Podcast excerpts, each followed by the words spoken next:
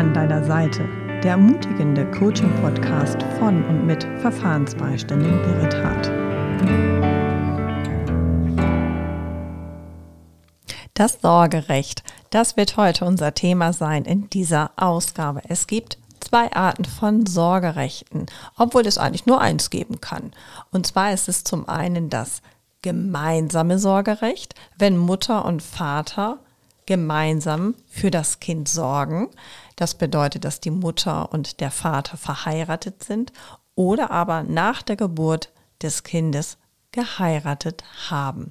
Es gibt aber auch das alleinige Sorgerecht und das ist das, was die Mutter hat. Die Mutter hat nun mal das Kind im Bauch, trägt es aus und unter der Geburt hat sie das alleinige Sorgerecht, wenn sie nicht verheiratet ist. Sie kann natürlich vor oder auch nach der Geburt dem Vater freiwillig dieses Sorgerecht übertragen. Und dann hat man als Unverheiratete das gemeinsame Sorgerecht. Das Sorgerecht unterteilt sich in verschiedene Aspekte. Wie ich immer sage, das ist wie eine Pizza. Dazu gehört zum einen das Aufenthaltbestimmungsrecht. Das Aufenthaltbestimmungsrecht sagt, wo lebt das Kind. Natürlich kann man nur einen Wohnort haben, dem ist nun mal einfach so.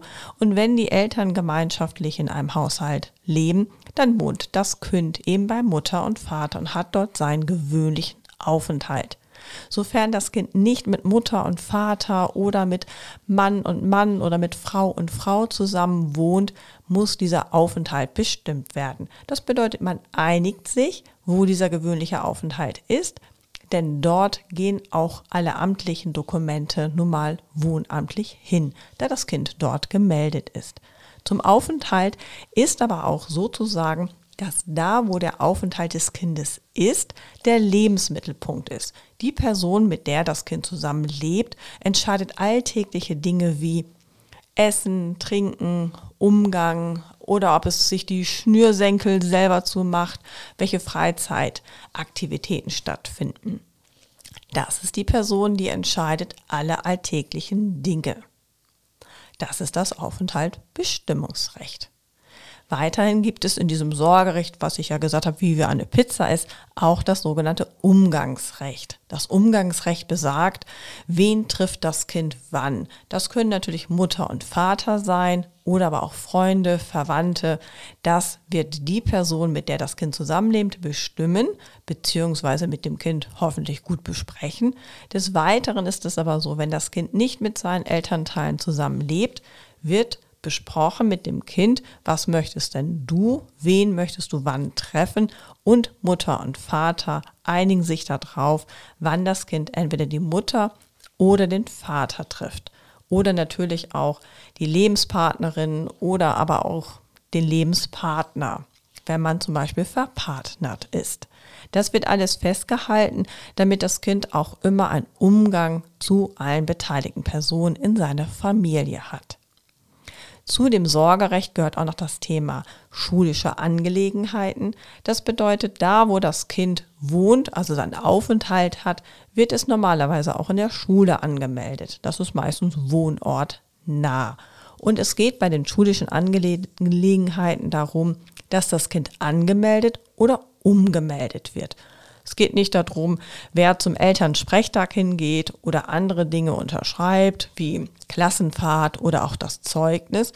Es geht darum, lediglich um die An- und um die Ummeldung.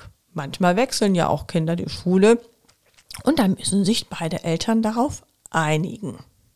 Weiterhin gibt es im Sorgerecht auch die Gesundheitsfürsorge. Die Gesundheitsfürsorge ist natürlich wohlwollend für das Kind angedacht, dass wenn das Kind zum Beispiel zu den ganz normalen U-Untersuchungen geht oder aber wenn man auch sagt, man möchte noch weitere Untersuchungen haben oder es braucht ein bestimmtes Medikament, müssen sich die Eltern einigen. Und auch bei Ergotherapie, bei Logopädie oder aber auch bei einer psychiatrischen Unterstützung des Kindes werden immer beide Eltern unterschreiben müssen.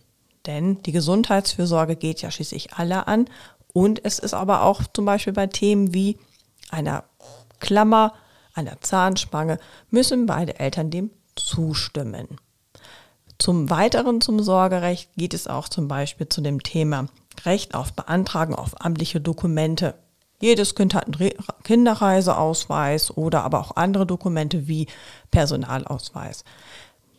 Da, wo das Kind lebt, die Person geht meistens immer mit dem Kind zu dem Bürgeramt hin und der andere Partner, Vater, wird meistens immer dabei sein und wenn das nicht gegeben ist, gibt man eine Vollmacht, so dass das Kind auf jeden Fall diesen Ausweis beantragen kann und dass die erwachsene Person, die neben ihm ist, das beantragen darf. Es gibt noch die Religion bzw. die Glaubenszugehörigkeit. Meistens werden Kinder im jungen Alter getauft das können sie ja meistens gar nicht so selber mitbestimmen oder sagen, das möchte ich, das möchte ich nicht. Und somit ist die Glaubensfrage in dem jungen Alter meistens schon entschieden. Aber auch da gilt, Eltern unterschreiben gemeinsam. Manchmal gibt es aber auch das Thema, dass das Kind eine finanzielle Sorge benötigt. Wenn es zum Beispiel eine Erbschaft gemacht hat, dann muss es jemand verwalten, da müssen sich die Eltern einigen, wer macht das oder macht es vielleicht auch ein Vermögensverwalter. Oder ist es so, dass das Kind bei einer Erbschaft eine negative finanzielle Sorge hat? Das heißt, es hat Schulden. Und dann sollte man entscheiden, dass man dieses ablehnt. Und auch das müssen die Eltern gemeinschaftlich entscheiden. Weiterhin gibt es auch, wenn das Kind zum Beispiel oder wenn die Familie Unterstützung benötigt durch eine Familienhilfe, gibt es den Antrag auf Hilfe zur Entziehung, der auch HZE-Antrag auch genannt wird. Und diesen entscheiden die Eltern dann gemeinschaftlich, unabhängig, ob das Kind bei der Mutter, bei dem Vater lebt oder bei wem es lebt, dass das Kind und die Familie eine allgemeine Unterstützung benötigt, wie zum Beispiel eine Familienhilfe, die regelmäßig in den Haushalt kommt, um die Familie zu unterstützen. Ich danke euch und das war das heute das Thema zu dem Thema Sorgerecht.